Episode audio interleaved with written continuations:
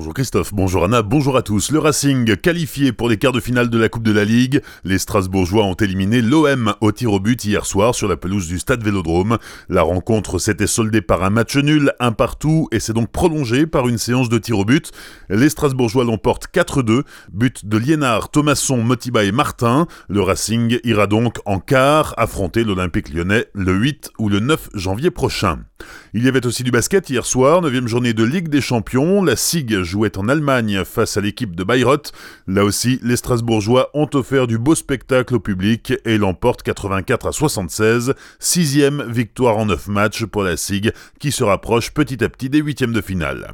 Dans le reste de l'actualité, les parents de Shérif Shekat demandent que le corps de leur fils soit inhumé en Algérie. Une demande qui pourrait clore le débat au sein de la municipalité de Strasbourg. Le maire, Roland Ries, se disait hostile à l'enterrement du terroriste dans le cimetière municipal. Son adjoint, en charge de l'état civil et des cimetières, prenait, lui, une inhumation dans une tombe anonyme. Hier, le Conseil français du culte musulman allait dans le même sens, demandant une inhumation anonyme et la plus rapide possible.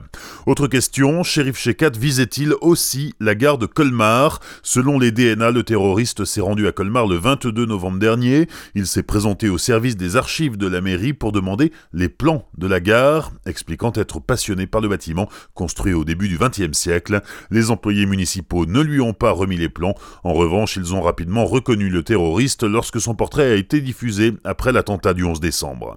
Des explosions entendues hier après-midi à Colmar, les pompiers et les gendarmes ont été alertés par des habitants inquiets. Les détonations provenaient en réalité d'un terrain d'entraînement de l'armée à Sainte-Croix-en-Plaine. Ce sont des militaires du régiment de marche du Tchad implantés à Meyenheim qui ont utilisé des explosifs et des grenades.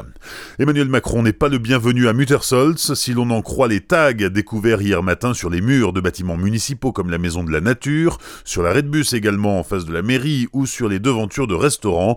Les gendarmes de Célestat ont ouvert une enquête pour tenter d'identifier les auteurs de ces graffitis. L'entrepôt d'Amazon à Strasbourg bloqué hier matin par une trentaine de gilets jaunes. A priori, leur mobilisation n'aura pas d'impact sur les livraisons puisqu'ils sont arrivés à 4 heures sur place et sont repartis trois quarts d'heure plus tard à la demande de la police. Bonne nouvelle pour les ouvriers d'Alstom à Reichshofen. Leur usine participera à la fabrication de 34 trains commandés par la compagnie des chemins de fer luxembourgeois.